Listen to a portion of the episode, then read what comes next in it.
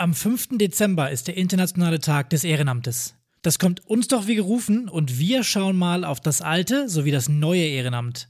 Da kannst du dir nichts drunter vorstellen? Na dann bleib einfach dran.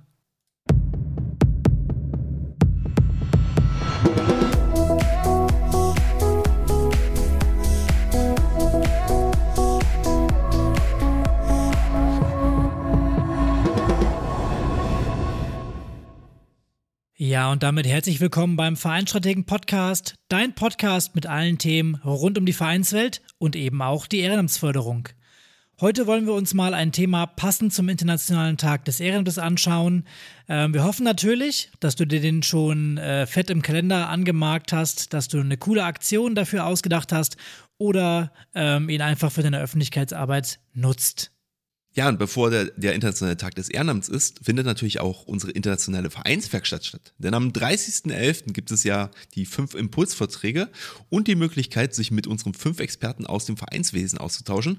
Und das Beste, es gibt noch ein paar Restplätze und die Veranstaltung ist kostenlos. Wenn du dabei sein möchtest, dann melde dich jetzt schnell an unter www.vereinsstrategen slash Vereinswerkstatt und sichere dir einen der letzten Plätze.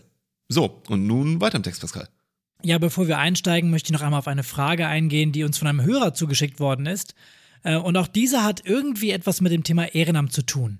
Beim Verein des Hörers wird nämlich überlegt, ob man die weniger werdenden Engagierten durch eine hauptamtliche Stelle auffangen könnte. Und die Frage an uns war, was denn ein angemessenes Gehalt für so eine Vollzeitstelle sein könnte und wo man dort Informationen bekommt oder wie das Ganze so ablaufen würde. Und naja, was soll ich sagen? Das Ganze ist natürlich nicht so einfach. Ähm, ich würde auf jeden Fall den Landessportbund mal fragen, ob es dort Erfahrungswerte gibt.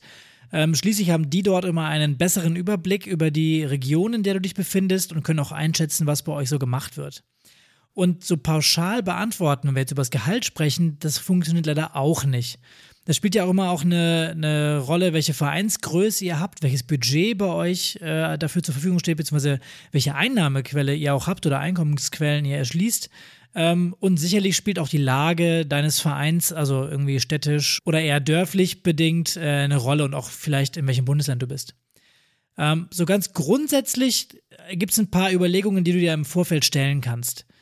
Ähm, zum Beispiel eine ganz entscheidende Frage aus meiner Sicht: Sucht dein Verein eigentlich einen Verwalter oder einen Gestalter? Weil damit ändert sich auch das Anforderungsprofil und ähm, die Anforderungen, wenn du einen Gestalter suchst ähm, und dementsprechend auch das Gehalt steigen natürlich, ähm, weil viel mehr Führungsaufgaben, Entwicklungsaufgaben und Leitungsaufgaben übernommen werden, ähm, die abseits der, ich nenne es mal, üblichen Verwaltung sowieso anfallen.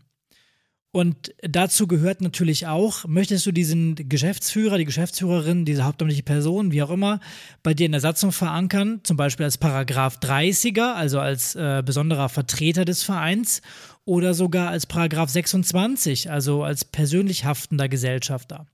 Und auch das spielt sicherlich eine Rolle, weil wenn ich zum Beispiel in den Paragraph 26 denke und eine persönliche Haftung äh, unter Umständen irgendwie noch mit dabei ist, da gibt es natürlich auch ein paar Tricks, um da äh, rauszukommen, beziehungsweise eine D&O abzuschließen zum Beispiel, aber ähm, auch da gibt es sicherlich eine Art Prämie, die man einplanen muss, weil sicherlich ähm, ja auch die private Haftpflicht dann äh, des Hauptamtlichen erhöht wird. Und ähm, genau, wenn du jetzt jemanden aus der Verwaltung oder für die Verwaltungsrolle suchst, dann ist ja auch die Frage, braucht der oder diejenige ein Studium?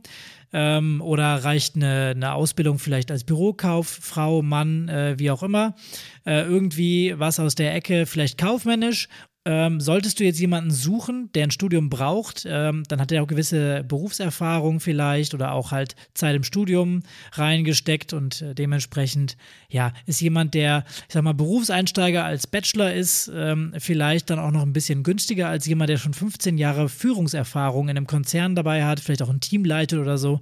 Äh, dementsprechend auch das spielt logischerweise eine Rolle, ähm, diese persönliche Komponente. Und bei der ganzen Kalkulation darfst du auf keinen Fall vergessen, dass zu dem Bruttoentgelt des Arbeitnehmers noch die Sozialversicherungsbeiträge gehen. Ähm, die zahlst du nämlich als Arbeitgeber im gleichen, in der gleichen Höhe nochmal. Ähm, und gegebenenfalls brauchst du auch ein Lohnsteuerbüro, das dir bei der Abrechnung hilft. Und auch das musst du dementsprechend bezahlen.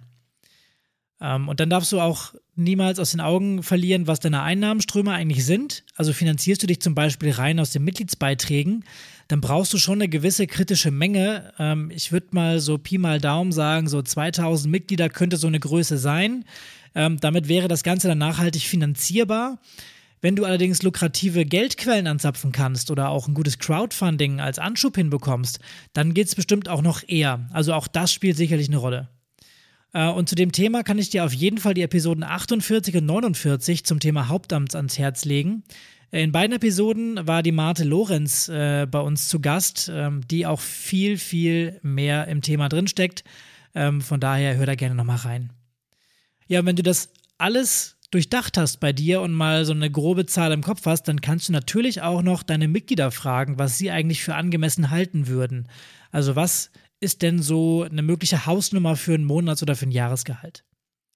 Und jetzt schmeiße ich mal ein paar Zahlen noch in den Raum. Ich habe natürlich gesagt, das ist schwer und sehr individuell.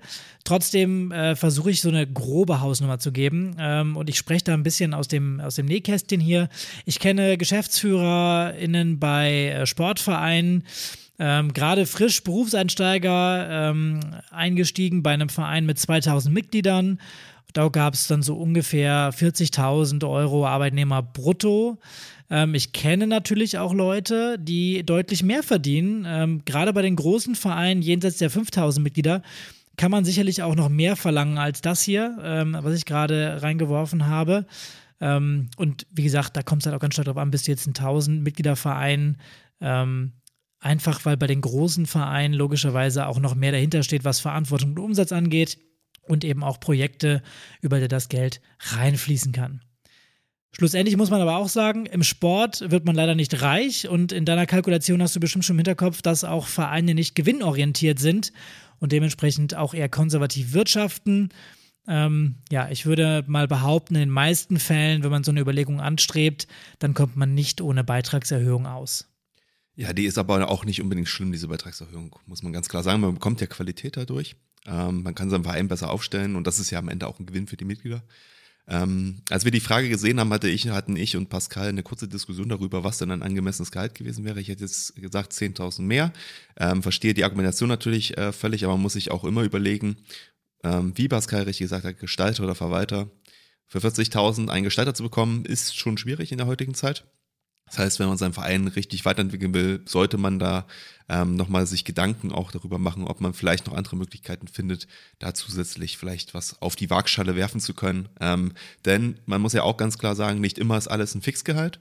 Ähm, man kann ja auch mit Bonus arbeiten. Zum Beispiel, man koppelt es an die neu gewonnenen Mitglieder oder an die erfolgreiche Durchführung von Projekten, die jedenfalls auch neues äh, Geld äh, in den Verein geleitet haben. Das sind ja auch Optionen und Varianten, wo ihr mitarbeiten könnt, die euch, falls er nicht äh, richtig performt, der neue Geschäftsführer oder die neue Geschäftsführerin, euch noch neue Möglichkeiten geben, dann auch äh, nicht gleich in den finanziellen Ruin zu kommen. Ich springe da kurz rein, Martin. Ähm, das Thema Bonus ist natürlich spannend. Ähm, auch da bei mir in meinem ersten Vertrag als Geschäftsführer war so ein Bonus verankert. Und wir sind damals relativ auf, schnell aufeinander gekommen, dass sowas wie eine Mitgliederentwicklung zum Beispiel sich überhaupt nicht eignet, äh, um dort Ziele zu definieren, weil der Geschäftsführer logischerweise nur einen ganz, ganz minimalen äh, Einfluss auf sowas hat. Ja, die sportliche Arbeit in den Abteilungen ist natürlich viel relevanter dafür als, äh, ich nenne es jetzt mal, äh, den Chef der Verwaltung. Von daher wären so Indikatoren wie Fördermittel einholen oder Projektentwicklung, wo man äh, deutlich mehr beeinflussen kann, sinnvoller aus meiner Sicht. Genau, und das kann man ja wie für jeden Verein individuell sich dann anschauen und sich gewisse Zielgrößen da überlegen. Da gibt es viele Möglichkeiten. Wir wollen euch einfach nur sagen, dass es die Möglichkeiten gibt. Ähm, falls euch das zu hohe Gehalt am Anfang abschreckt, überlegt euch was, wie ihr das vielleicht attraktiver gestalten könnt. Aber eigentlich sollte es ja heute gar nicht so äh, direkt jetzt um Hauptamt gehen in der heutigen Episode, sondern sollte eigentlich so ein bisschen die Einleitung auch für das heutige Thema werden. Denn ähm, wir wollen es ja gar nicht erst so weit kommen lassen im Zweifel, dass ihr jetzt ähm, auf Hauptamt angewiesen seid, sondern dass du auch ausreichend Engagierte findest, äh, die gegebenenfalls auch ähm, so alles schaffen. Und deswegen schauen wir uns heute mal den Vergleich an zwischen dem alten und dem neuen Ehrenamt. Und diese Beschreibung versucht nämlich so ein bisschen die Sichtweise der Menschen auf ihre Freizeit beziehungsweise ihr Engagement im Wandel der Zeit einmal näher zu betrachten. Der gesellschaftliche Wandel und der Zeitgeist machen nämlich auch vor unserem schönen Vereinsleben nicht halt. Ja, und an dieser Stelle auch der Hinweis, dass sich bei alt und neu gar nicht so um Alterskategorien handelt und äh, dass es eigentlich sogar recht wertungsfrei ist. Ähm, wir wollen also hier nicht die Generation gegeneinander ausspielen, sondern vielmehr aufmerksam machen, welche Motive sich hinter dem Engagement verbergen könnten. Ähm, ja, und dass sich etwas in unserer Gesellschaft verändert, ist übrigens völlig normal und ähm, ich glaube, wir sind auch froh, dass wir zum Beispiel in einer anderen Zeit aufwachsen als zum Beispiel unsere Großeltern. Dann schauen wir doch mal auf die Rahmenbedingungen und Anforderungen, die es äh, im alten Ehrenamt gab. Und hier haben wir vor allem auch die Anforderungen der Engagierten, dass das Engagement passt äh, zu den eigenen Ansichten und Identität stiften. Und Identitätsstiften bedeutet, dass es ganz eine Orientierung gibt. Also zum Beispiel meine Eltern kommen aus dem Sportverein, also bin ich dort auch. Ich fühle mich zugehörig, habe eine Leidenschaft für den Sport und fühle mich dort eben auch in dieser Sportgruppe oder in der Gemeinschaft des Vereins wohl. Und die Organisation an sich gibt mir also schon mal ein Bedürfnis, äh, auch Teil davon zu sein oder auch Teil davon sein zu wollen. Und die Sinnhaftigkeit ergibt sich eben dann auch aus der Tätigkeit der Organisation. Das führt dann dazu, dass ähm, Vertreter, die in diese Kategorie fallen, oftmals auch selbstlos handeln. Ähm, das kann dann zum Teil sogar aufopfernd sein. Manche stellen das Engagement so in den Mittelpunkt, äh, dann gibt es da nichts anderes mehr. Ähm, da wird dann sogar mal der eigene Hochzeitstag verschoben, wenn man an dem Tag noch ins Vereinsheim muss, um am Grill zu stehen oder irgendwas zu reparieren. Ähm, das heißt, die eigenen Bedürfnisse werden da äh, ein Stück weit auch in den Hintergrund gestellt. Und ein weiteres Merkmal davon ist, dass eine Tätigkeit im Verein auch ohne Spezialkenntnisse aufgenommen werden kann. Ähm, bedeutet, die Leute trauen sich das zu, auch ohne zum Beispiel buchhalterische Kenntnisse einfach mal Kassenwart zu machen. Ähm, wir würden heutzutage so ein bisschen Learning on the Job machen. Also man lernt oder Learning by Doing. Ja, man lernt dabei. Man äh, macht vielleicht am Anfang Fehler, arbeitet nicht ganz effizient. Das macht aber nichts, ähm, weil ich tue es ja für den, für den Gesamtzweck, der mir wichtig ist und dementsprechend ähm, ja, wird das auch toleriert. Äh, und dazu kommt eben, dass auch Geld meistens kein Motiv ist. Das heißt, die Tätigkeit wird unentgeltlich ähm, ausgeführt oder eben äh, getan. Und diese, ja, diese alte Ehrenamt in Anführungszeichen, VertreterInnen, die binden sich relativ lange auch an ihr Engagement. Und wenn wir uns jetzt einmal die Motive und Rahmenbedingungen beim neuen Ehrenamt anschauen, dann sehen wir die Unterschiede, die jeder von euch bestimmt schon einmal im Verein erlebt hat. Denn die Anforderungen sind oftmals höher. Vielfältigkeit, zeitlich befristet, tätigkeitsorientiert. Man kommt mit einer Aufgabe und geht, wenn man sein Ziel erreicht hat. Ja, und das bedeutet auch, dass die Haltung eher ist, dass eben beide Seiten davon profitieren sollen. Also man ist nicht mehr so selbstlos, ähm, weil man sich eben selber auch was davon verspricht, im Verein ähm, tätig zu sein. Das Thema Selbstverwirklichung spielt eine Rolle. Ähm, ich möchte also etwas bewegen und dafür setze ich mich dann auch ein. Und bei der Selbstverwirklichung ist es natürlich so, dass ich inhaltlich mit dem einverstanden sein muss, was ich machen soll, beziehungsweise auch was die Organisation tut oder mein Verein. Und dann die Frage gestellt wird, kann ich mich damit identifizieren? Sehe ich schon, welchen Einfluss ich nehmen kann? Ähm, Habe ich eventuell mehr Lust, meine Ziele und die Ziele des Vereins zu verfolgen und zusammenzuführen? Und dann habe ich diese Balance zwischen dem Geben und Nehmen. Ich möchte am Ende auch etwas heraushaben. Das muss nicht immer Geld sein, sondern kann auch in Form von Kompetenzen oder Anerkennung dargestellt werden. Im Ehrenamt bekommt man ja eine gewisse Verantwortung übertragen und das ist wiederum gerade bei jungen Leuten wichtig für den Berufseinstieg. Die haben noch nicht so viel vorzuweisen, ähm, können aber dadurch zum Beispiel zeigen, dass sie was geleistet haben im Ehrenamt.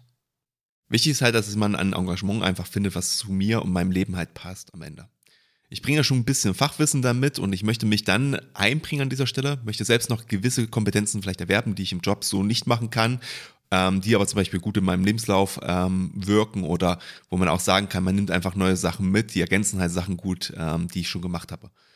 Und manchmal entsteht dann auch eine andere Art des Anspruchsdenken. Wenn ich denn hier schon mein Know-how einbringe, dann möchte ich dafür vielleicht auch entlohnt werden. Sei es durch einen aus meiner Sicht angemessenen Stundensatz für meine Übungsleitertätigkeit oder auch für eine kleine Beschäftigung grundsätzlich. Natürlich ist das nicht immer der Fall und es gibt auch genug Menschen da draußen, die das Ehrenamt nicht wie einen Minijob ansehen, sondern mit der Aufwandsentschädigung aus dem Verein völlig zufrieden sind. Ja, und diese unterschiedlichen Motivlagen und Rahmenbedingungen musst du eben auf dem Schirm haben, wenn du Leute für deinen Verein suchst. Du siehst das den Leuten natürlich von außen nicht sofort an, denn auch das Alter spielt, wie gesagt, keine Rolle. Es gibt Vertreter von Jung und Alt in beiden Kategorien und diese sind natürlich auch nicht starr, sondern es gibt Mischformen. Und wie du das Thema Gewinnung von Freiwilligen aus unserer Sicht angehen kannst, dazu haben wir hier bereits in verschiedenen Folgen gesprochen. Ich lege dir gerne nochmal die Episoden 21, 24 und 62 ans Herz. Natürlich darf das Thema auch bei unserer Vereinswerkstatt am 30.11. nicht fehlen. Wenn du nicht dabei bist, dann kannst du dich schnell anmelden. Den kürzesten Weg findest du über die Show Notes. So, und da wir mit einer Zuhörerfrage gestartet sind, macht es doch auch total Sinn, mit einer aufzuhören. Oder was meinst du, Martin? Ja, ich denke mal schon, ähm, dass wir heute ein bisschen die Zeit haben, auch mal ein paar Zuhörerfragen zu beantworten. Und ähm, das erste fand ich schon mit dem Gehalt ja mega interessant. Aber es gibt auch eine zweite, die wir reinbekommen haben, die, es durchaus verdient hat, in diesem Podcast aufgenommen zu werden. Und zwar hat uns Cedric äh, per Instagram geschrieben gehabt und gefragt, wie erhöhe ich eigentlich die Beteiligung für meine monatliche Abteilungsleitersitzung? Ähm, denn er hat das Problem, dass er immer relativ kurzfristig, so eine Stunde vor, vor dem Beginn, ähm, Absagen reinbekommt per WhatsApp. Ähm, jetzt wissen wir natürlich nicht die genauen Umstände, wie das bei Cedric aufgebaut ist im Verein. Aber es gibt grundsätzlich natürlich Sachen, über die wir jetzt einmal sprechen können und die wir uns jetzt einmal anschauen wollen. Und im Wesentlichen sind es eigentlich aus meiner Sicht drei Schwerpunkte, die wir dahinter fragen müssen. Es ist einmal, wie erhöhe ich eigentlich die Verbindlichkeit eines Meetings? Da muss ich mich fragen, ist das Medium, wie ich das Meeting durchführe, denn überhaupt das Richtige oder muss ich da vielleicht etwas ändern? Und natürlich die letzte Frage, vielleicht sogar die entscheidendste von allen. Ähm, was wird überhaupt in diesem Meeting besprochen und muss ich gegebenenfalls nochmal an die Inhalte ran? Und da würde ich sagen, wir gehen jetzt erstmal auf die ersten beiden Punkte davon, also die Verbindlichkeit des Meetings erhöhen und das Medium. Ähm, grundsätzlich, das kennt glaube ich jeder, auch aus anderen Lebensbereichen, per Handy absagen ist relativ einfach. Ihr wisst es auch aus diversen Folgen bei uns, dass es ähm, relativ einfach ist, ähm, solche Absagen zu machen, weil man halt einem nicht in die Augen äh, schauen muss, nicht face-to-face -face gegenübersteht, ähm, wo es dann halt deutlich schwieriger ist, in diesem Moment abzusagen. Das heißt also, der Vorteil bei einem Präsenzmeeting ist an der Stelle, wenn man schon mal im Vereinsheim ist, dann wird man nur im wirklich absoluten Notfall absagen. Ähm, weil man ist ja schon hingefahren und man ist ja schon vorhanden. Allerdings, und das ist genau einmal der Nachteil, man muss halt zum Vereinsheim hinfahren. Und gegebenenfalls ist das ja schon einer der Gründe, warum man bei einem wöchentlichen oder einem monatlichen äh, Meeting ähm, gerne dann absagt, weil man sagt, naja gut, das lohnt sich jetzt im Verhältnis gar nicht. Das heißt aber im Umkehrschluss auch, man sollte natürlich die Meetings an der Stelle so legen, dass die Personen, die an dem Meeting teilnehmen, sowieso im Vereinsheim sind, gegebenenfalls aus anderen Gründen. Das können zum Beispiel Termine für eure Trainingsleitereinheiten sein oder grundsätzliche Trainingseinheiten. Ähm, versucht also Sachen zu kombinieren, denn dann sind die Absagen deutlich unwahrscheinlicher. Und was man natürlich an der Stelle auch sagen muss, der Zugang zu diesen Meetings soll dann natürlich so einfach wie möglich sein. Ähm, das heißt, man sollte auch über Online-Meetings nachdenken, gerade bei solchen Abteilungsleitersitzungen. Was das Richtige am Ende ist, also zu welcher Entscheidung ihr kommt, das ist natürlich grundsätzlich jetzt schwierig hier im Podcast zu beantworten. Aber es ist, glaube ich, ein guter Weg, einfach in der Leiterrunde oder in der Abteilungsleiterrunde einmal nachzufragen was denn die entsprechenden äh, Mitglieder dieser Runde denken und was für sie ein gangbarer Weg wäre, weil man so nämlich auch erfahren kann, was ist das eigentliche Problem. Aber auch hier muss ich natürlich sagen, wenn ich jetzt überlege, das ist für mich jetzt auch nicht das Hauptproblem an der Stelle. Denn meistens ist es gar nicht das Hinkommen oder die Kombination oder das Medium, sondern meistens sind es wirklich die Inhalte. Und da muss man natürlich ganz klar sagen, wenn etwas motivierend ist, dann werden auch immer weniger Personen absagen. Also müsst ihr euch an der Stelle nämlich erstmal die Frage stellen, besprechen wir überhaupt die richtigen Dinge oder besprechen wir viel zu viele unnötige Dinge und das viel zu lange? Und wie können wir das an dieser Stelle verbessern? Und da gehe ich immer als erstes dann ran und sage, okay, was ist denn überhaupt meine vorbereitete Struktur? Ähm, ist diese denn überhaupt richtig vorbereitet? Also ist das Meeting vorbereitet? Ähm, und da sehe ich immer aus meiner Erfahrung den absoluten Hauptfehler. Ähm, ich sage mal Stichwort Agenda. Weil sonst kommt man halt immer dazu, ja, man redet dann halt so überzeugt und dann kommt man Hundertsten ins Tausende und dann hat man vielleicht, sage ich mal, zwei wichtige Dinge vergessen und die müssen dann wieder einen Monat warten oder vielleicht zwei Wochen, je nachdem, wie häufig das Meeting ist, ist halt doof. Und dann stellt sich natürlich genau an der Stelle auch die Frage, ist denn das Intervall das Richtige? Ist zum Beispiel wöchentlich zu viel? Ist vielleicht monatlich zu viel?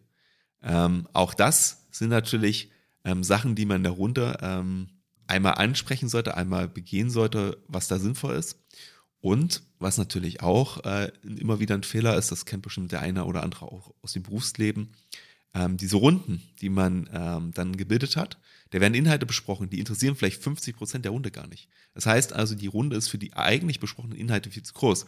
Natürlich sinkt dann meine Motivation, dass ich komme, weil mich das, was da besprochen wird, überhaupt nicht interessiert. Ich auf jeden Fall aus meiner Erfahrung kann sagen, ähm, dass ich genügend Meetings kenne, ähm, wo die Vorbereitung ähm, notwendig wäre. Ähm, und wenn man das macht, diese dann auch entsprechend, also das Meeting dann entsprechend auch in 10 bis 15 Minuten abgehandelt werden könnte. Und wenn man das halt wöchentlich macht, dann kann man sich überlegen, okay, macht das Sinn, dass da wirklich jemand für ins Vereinsheim fährt? Ich würde dann sagen, dann ist Online halt zum Beispiel ähm, für mich eher das bessere Medium. Ja, ich würde auf jeden Fall zusammenfassend einmal das in der Runde dieses Thema ansprechen, einfach fragen, was auch die anderen denken ähm, und wie ihr ja auch aus vielen Podcast-Folgen bei uns wisst, natürlich ohne Vorwürfe, sondern ganz neutral an die Sache rangehen. Ja, da stimme ich dir auf jeden Fall zu. Also Meetings müssen immer gut vorbereitet, strukturiert und sinnvoll angesetzt sein. Ansonsten kann man es auch gleich lassen. Ähm, ich drücke dir auf jeden Fall die Daumen, dass bei euch die Runden wieder etwas belebt werden und ihr mit diesen Tipps was anfangen könnt. Ähm, und damit haben wir dann heute auch wieder zwei Fragen von euch da draußen besprochen. Das freut uns natürlich, ähm, dass ihr uns was schickt. Und auch wenn bei dir noch eine Frage unter den Nägeln brennt, die du gerne loswerden möchtest, dann schreib uns gerne eine E-Mail an info.vereinstrategen.de oder auch gerne per Social Media. Und den persönlichen Austausch mit uns bekommst du natürlich am 30.11. Ich wiederhole es nochmal bei der kostenlosen Vereinswerkstatt. Einfach auf vereinstrategen.de slash Vereinswerkstatt vorbeischauen und anmelden. Wir freuen uns auf jeden Fall auf diesen Termin. Ja, und in dem Sinne würde ich sagen, komm gut durch die restliche Woche. Wir hören uns in der nächsten Episode wieder. Bleib engagiert und bis zum nächsten Mal.